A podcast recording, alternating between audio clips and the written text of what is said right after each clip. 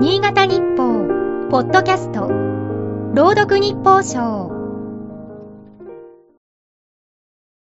12月29日。雪卓の周囲にはびっしりと霜が降りていた。昨日朝、この季節には珍しく晴れ渡り、地表の温度が奪われた。少し前までの猛暑との落差を思う。周葬列日という熟語が脳裏に浮かんだ。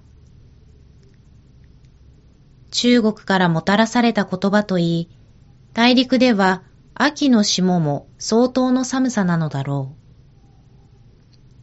う。日本では今の季節の方がしっくりくる気がする。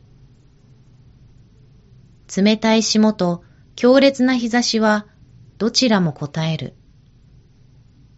転じて、この熟語は、刑罰や権威が非常に厳しいことを表す。厳正な姿勢が求められることから、検察の職務を象徴する言葉とされる。検察官のバッジは、紅色の旭日に、菊の白い花弁と金色の葉をあしらう。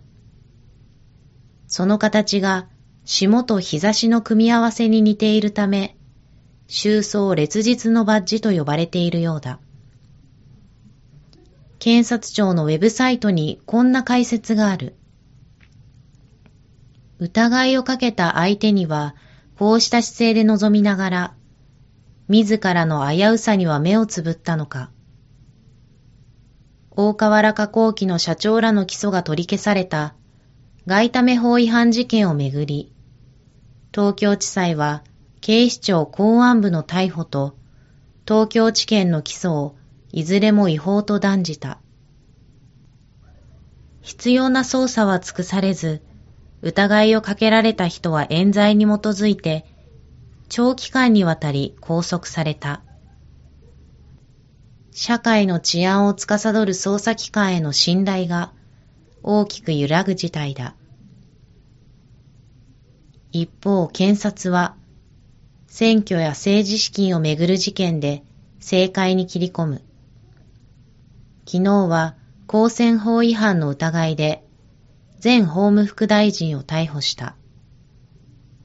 こちらで成果を上げたからといって違法な捜査の罪深さが薄れることはないが、真の収葬列日が貫かれるかを国民は見ている。